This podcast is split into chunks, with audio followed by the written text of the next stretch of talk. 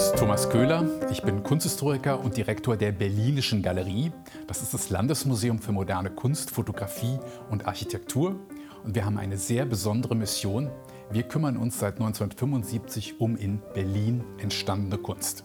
Und wir schauen uns heute ein großformatiges Gemälde an von Anton von Werner. Und zwar die Einweihung des Richard Wagner Denkmals am Tiergarten.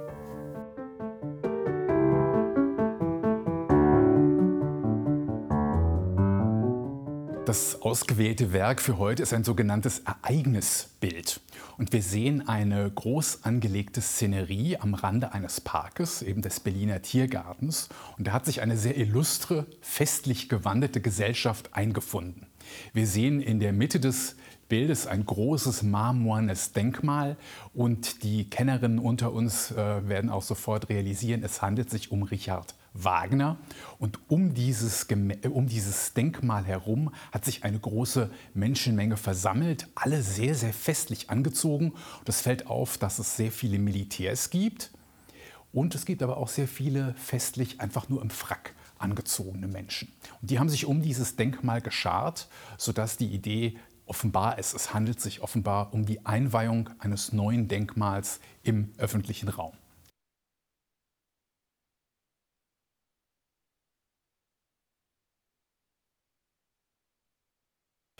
Die wichtigste Person ist, glaube ich, sehr leicht zu erkennen.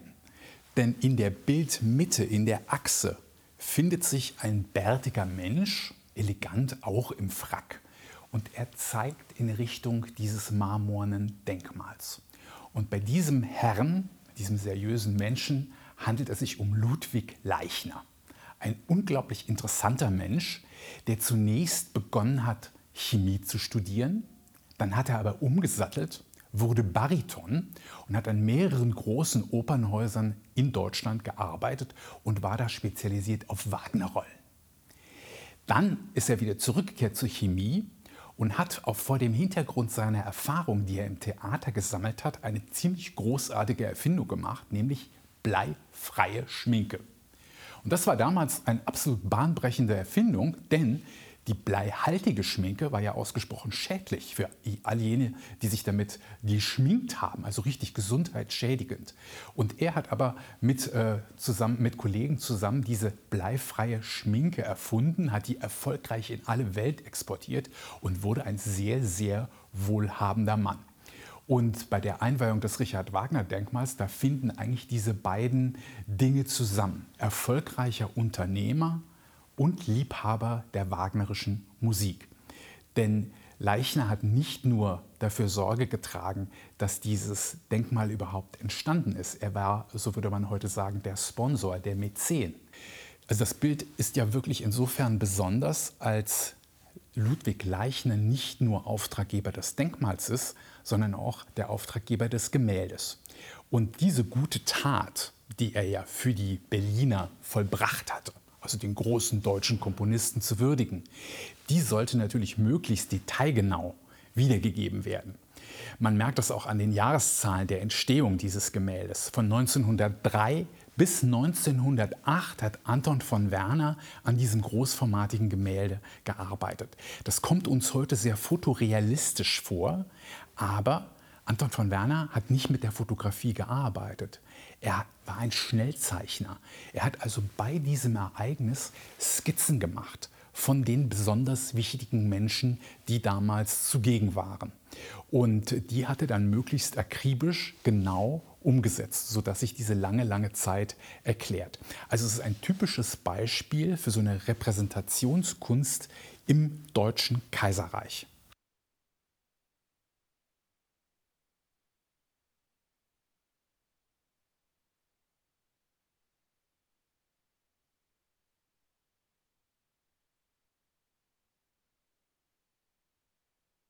Wir haben lange gedacht, dass wir Anton von Werners großes Gemälde hier gar nicht würden zeigen können. Denn die Raumhöhe ist ja eigentlich gar nicht äh, dazu angetan, derart großformatige Gemälde zu präsentieren. Es ist ein ziemlich konservatives äh, Medium, nämlich Öl auf Leinwand. Der Rahmen ist noch original. Äh, wo das äh, Gemälde äh, ursprünglich mal gehangen hat, das kann man nur spekulieren. Wir vermuten, dass das in den Firmenräumlichkeiten oder auch zu Hause bei Ludwig Leichner hing, der damit jedem, der ihn besucht hat, nochmal seine Wichtigkeit vor Augen geführt hat. Also es fällt ja sehr auf bei diesem, bei diesem Gemälde von Anton von Werner, dass er das Licht in einer sehr aufgeladenen Form einsetzt. Dieses äh, weiße Richard Wagner-Denkmal äh, erscheint ja geradezu angestrahlt. Und auch die ganze Szenerie, insbesondere die Gesichter der Menschen, die sind also, als wären sie wirklich auf einer Bühne. Äh, in der Tat handelte sich wohl damals am Einweihungstag um einen sehr, sehr schönen spätsommerlichen Sonnentag. 3. Oktober war das 1903. Äh, also er hat einerseits ein wenig wiedergegeben, äh, welches, äh, ja, welche Witterungsverhältnisse es damals gab. Es war wirklich Kaiserwetter im klassischen Sinne. Aber er lässt die Akteure auch gewissermaßen auf einer Bühne auftreten. Und ich glaube schon auch dieses Modellierte, das Inkarnat des Gesichtes, das war natürlich unglaublich wichtig, denn das Wiedererkennen der Menschen, die dort sich eingefunden haben, war ja ein ganz zentrales Anliegen des Stifters, aber eben auch des Malers.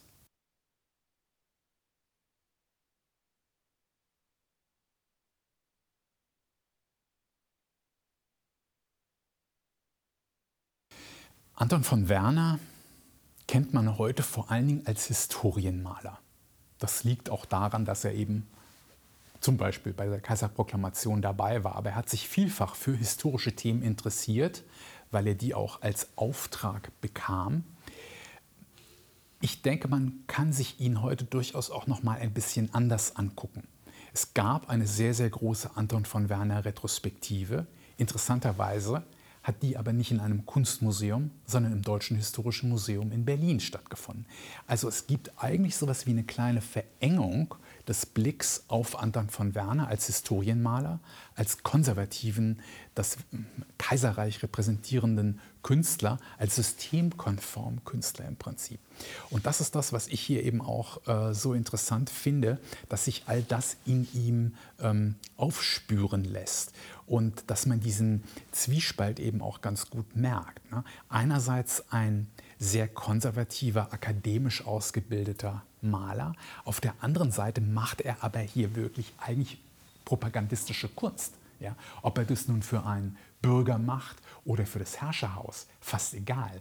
Er bringt ein Ereignis, manchmal ein historisches Ereignis, einer Betrachterinnenschaft näher. Ob das wirklich so war, das kann man natürlich nur überprüfen, wenn man wirklich von diesem Augenblick vielleicht eine zeitgenössische Fotografie hätte. Und auch die Kaiserproklamation hat er in drei unterschiedlichen Varianten äh, gemalt, die sich durchaus voneinander unterscheiden, eklatant bisweilen. Und äh, das ist etwas, was ihn auch wieder eigentlich zu einem modern denkenden Künstler macht, denn er merkt, welche Macht er hat und was er durch seine Kunst und durch seine Ablehnung von bestimmten Kunstformen dass er da durchaus eben dem System dient. Also ein ganz aktuelles Thema im Prinzip. Und Anton von Werner und sein Gemälde hier sind deswegen auch so wichtig für uns. Sie stehen am Anfang der Dauerpräsentation unserer Sammlung und sollen ihn als Antipoden darstellen. Anton von Werner als erzkonservativen Kunstpolitiker auch zeigen, der Zeit seines Lebens und Zeit äh, seines Amtes als Direktor der Hochschule für Bildende Kunst, Künste in Berlin verhindert hat, dass Frauen an einer staatlichen Schule Kunst studieren können. Also er steht für ein absolut erzkonservatives Kunstverständnis. Er war ein Anhänger des Realismus. Deswegen taucht auch ein Malerkollege im Bild auf, der kleingewachsene grauhaarige, bärtige Mensch der, an der rechten Seite, das ist Adolf von Menzel. Den hat er sehr bewundert als so einen ja, großen Meister der deutschen Malerei. Anton von Werner war also auch ein Anhänger des Realismus. Er ist gut herumgekommen, er kannte sich ziemlich gut aus. Er war äh, zunächst in Berlin auf der Hochschule, dann ist er nach Baden-Baden gegangen, beziehungsweise nach äh, Karlsruhe und hat dort studiert. Das war die etwas progressivere oder interessantere Hochschule für ihn. Und da hat er eine folgenreiche Bekanntschaft geschlossen, nämlich mit dem Großherzog von Baden. Und der wurde zu seinem Förderer. Und äh, durch diese Bekanntschaft, durch diese Freundschaft kann man fast sagen, ist es Anton von Werner auch gelungen, Reisen zu machen. Also er kam herum. Er kannte nicht nur die deutsche Szene, er kannte Paris, er kannte Rom, aber für ihn war der Realismus, der damals äh, eben äh, entstanden war, eigentlich ein ganz wichtiger Orientierungspunkt. Und äh, die Impressionisten, alles was mit der Moderne zu tun hatte, da war er ausgesprochen ablehnend, um nicht zu sagen skeptisch. Und wir dürfen auch nicht vergessen, die Impressionisten in Frankreich entstanden beim Erzfeind. Ja, das konnte man gar nicht gut finden. Also er äh, steht hier am Anfang unserer Sammlungspräsentation als ein Konservativer, als eigentlich ein Verhinderer. Und das war er auch in vielerlei Hinsicht. Er hat äh, Künstlern, die eine etwas avantgardistischere Auffassung vertreten haben, zum Beispiel in den großen Ausstellungen, die er zu verantworten hatte, keinen Platz eingeräumt. Die wurden abgelehnt. Deren Beiträge wollten man nicht sehen. Und äh, diese erzkonservative, reaktionäre Haltung von ihm, die führte dann letztlich zu der Gründung der Berliner Sezession 1898, also zu einer deutschen Variante des Impressionismus. Also so gesehen ist er nochmal wichtig. Einerseits als ein Verhinderer und konservativer, erzkonservativer Typ. Auf der anderen Seite hat er aber durch diese, diesen Zwang, den er in der Kultur, Kultur- und Kunstpolitik ausgeübt hat, erst diese Gegenbewegung erzeugt. Also deswegen von integraler Bedeutung dieses Gemälde hier am Anfang unserer Sammlungspräsentation. Man lernt ein typisches Beispiel wilhelminischer Kunst kennen und in der Nachbarschaft kann man aber Gemälde anschauen, die von seinen Gegnern gemalt worden sind.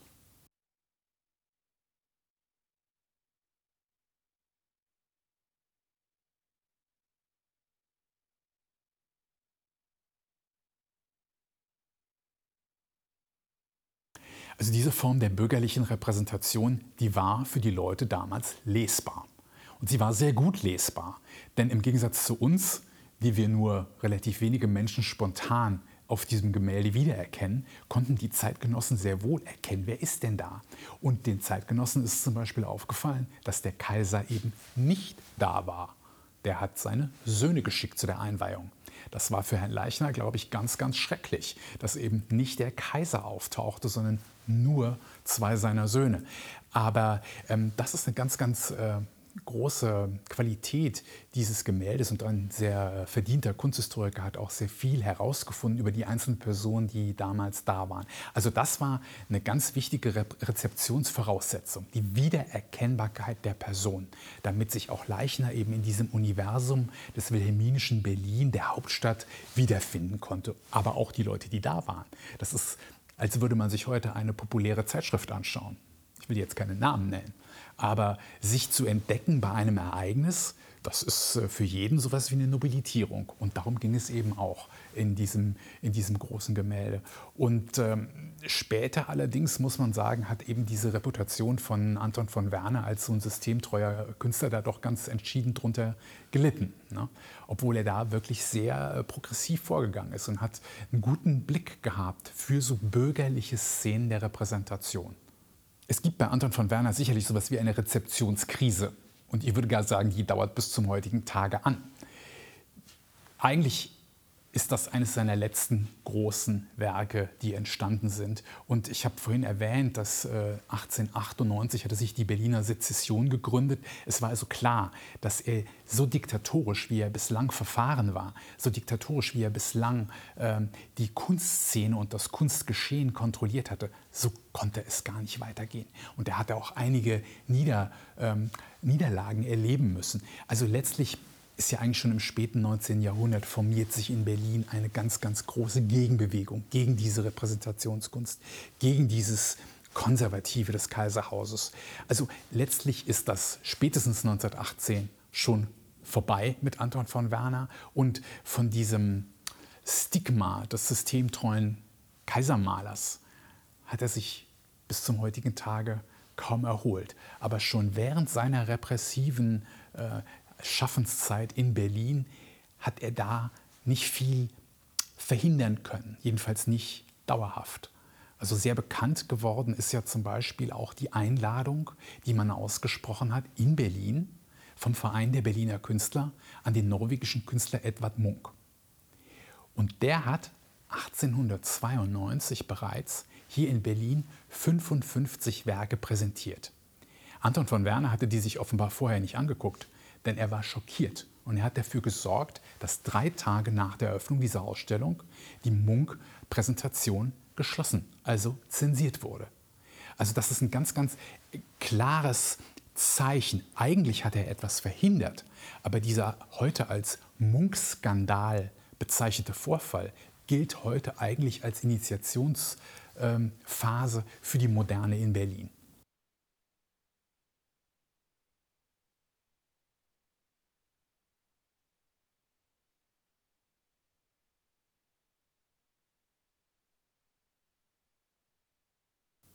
Das Bild steht für mich für eben diese Gegenposition dessen, wofür wir uns eigentlich in der Berlinischen Galerie zuständig fühlen, nämlich für die Avantgarde. Er ist also wirklich die Antipode. Das ist ein ganz, ganz wichtiger Punkt, dass man versteht, warum es zu dieser Gegenbewegung kam. Ähm, das ist der eine Punkt, dass er hier im Sammlungskontext unglaublichen Sinn macht, dass Anton von Werner da vorgestellt werden muss, denn er steht wie kaum ein anderer für das wilhelminische Kunstschaffen. Auf der anderen Seite denke ich aber auch, vielleicht hätte er doch mal eine Revision verdient, dass er auch verstärkt im Kunst- und Kunstgeschichtskontext rezipiert werden sollte und nicht nur als der Maler, der große Historienschinken von wichtigen Ereignissen gemalt hat. Also das Bild gefällt mir natürlich nicht, weil es für alle schrecklichen Sachen steht, die man mit dem Preußentum und mit dem Wilhelminismus verbindet. Große Kostümparade, gestörtes hierarchisches Verhältnis der gesamten Gesellschaft, gestörtes Körperbewusstsein, alles ist irgendwie, selbst wenn es ein Frack ist, wirkt es wie eine Rüstung. Auch die Frauen haben eigentlich alle Rüstungen an, sind eingeschnürt in diese, in diese Korsetts. Also deswegen ist es natürlich absolut schrecklich, aber es ist großartig, weil es sehr eindringlich äh, diese Besonderheiten dieser äh, kontrollierten Gesellschaft vor Augen führt.